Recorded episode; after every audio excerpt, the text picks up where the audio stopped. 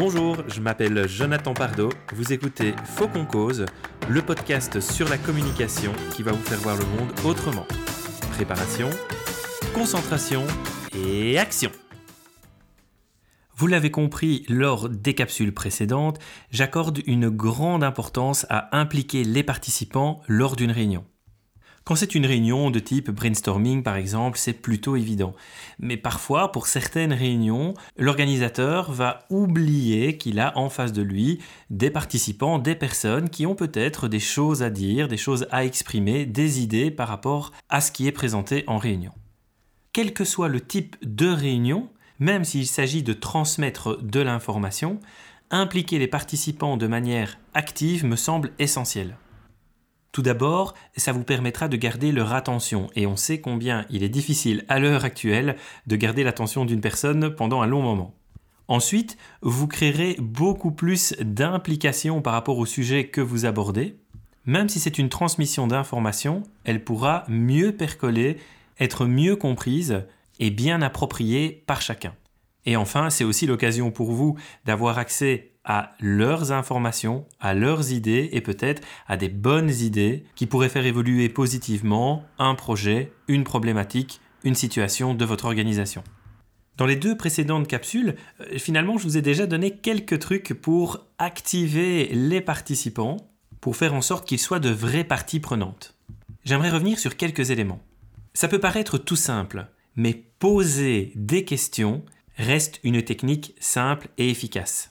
Alors certaines personnes m'ont déjà dit oui, mais quand il s'agit juste de transmettre de l'information, euh, souvent on n'a pas de questions à poser. Mais bien sûr que si, il y a toujours la possibilité de poser des questions. Vous pouvez leur demander leur avis, vous pouvez leur demander leur analyse de ce que vous venez de présenter. Vous pourriez par exemple demander à chacun de préciser les liens que cette personne va faire entre le sujet qui vient d'être présenté et sa fonction, par exemple. Ça vous permettra de vous assurer que ce que vous avez transmis a été bien compris. Vous pouvez aussi demander aux personnes plus simplement comment elles se sentent par rapport à l'information que vous allez transmettre. Alors dans certains cas, hein, certaines personnes m'ont déjà dit quand je donnais ce conseil, oui mais tu sais, si on transmet une nouvelle procédure ou un nouveau règlement, euh, peu importe leur avis, peu importe comment ils se sentent, c'est comme ça. C'est peut-être comme ça, il n'y a peut-être pas d'alternative, mais en tout cas, ça vaudra toujours la peine de leur permettre de s'exprimer sur le sujet et éventuellement d'évacuer des choses qu'ils auraient à évacuer. N'oubliez pas que dans des moments où vous pouvez vous sentir bloqué, les participants peuvent avoir accès à des informations ou à des idées qui peuvent ouvrir le champ des possibilités. Et puis quand on parle de questions, pensez bien à poser des questions ouvertes. Quel est votre avis sur le sujet? Qu'est-ce que cela pourrait changer dans votre fonction? Comment envisagez-vous la suite du processus? Ça, c'est OK. Est-ce que vous avez compris? Est-ce que c'est clair? Ça, c'est pas OK, parce que c'est une question fermée.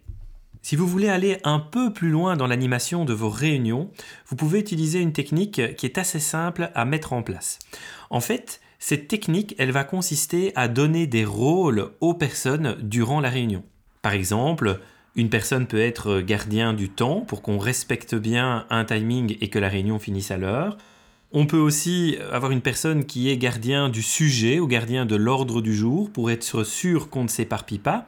On peut avoir une personne qui serait gardien de l'objectif, histoire qu'on garde bien en vue le cap et qu'on s'en écarte le moins possible. Vous pourriez même imaginer des personnes qui deviennent gardiens des échanges pour s'assurer que les personnes ne monopolisent pas la parole et que des conflits interpersonnels qui existeraient entre les personnes ne viennent pas perturber la réunion.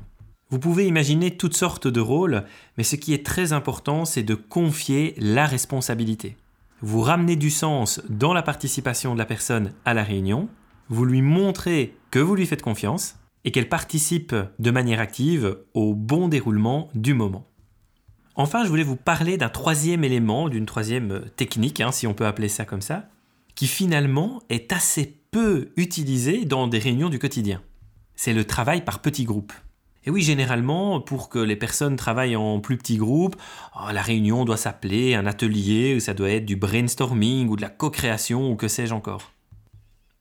Et pourtant, même dans une réunion classique, ça peut être intéressant de diviser vos participants en plus petits groupes, par deux, par trois, par quatre maximum par exemple, de cadrer leur temps de réflexion et pourquoi pas de cadrer l'échange qu'ils vont avoir entre eux pour ensuite confronter les visions des différents groupes. Imaginons que pendant une réunion, vous allez leur parler d'une problématique de votre organisation, eh bien vous pourriez leur laisser 15 minutes pour discuter entre eux de trois solutions qu'ils pourraient envisager pour résoudre cette problématique.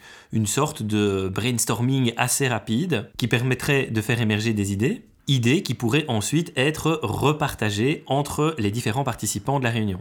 Les échanges peuvent être plus fluides et plus rapides dans des groupes restreints. Autre cas de figure, il faut faire un choix entre deux options dans un projet. Eh bien, plutôt que de faire un vote à main levée ou d'y aller à la majorité, vous pouvez diviser les participants en petits groupes et leur proposer de réfléchir à des arguments pour et contre les deux solutions. Encore une fois, les échanges peuvent être plus simples dans ces petits groupes et la mise en commun peut être beaucoup plus riche avec une plus grande facilité pour prendre une décision collective. Le conseil que je voudrais vous donner, c'est véritablement de ne pas hésiter à bousculer un peu vos participants, à sortir des sentiers battus, à mettre en place des rituels, du fonctionnement en groupe, là où il n'y en a jamais eu, de leur confier des rôles, même s'ils soupirent un peu au départ. La réunion sera plus dynamique, chacun aura plus de facilité à trouver sa place et à trouver du sens dans la réunion. Bref, osez sortir des sentiers battus, tentez de nouvelles expériences lors de vos réunions Prenez soin de vous, des participants et de votre communication de manière générale. On se retrouve bientôt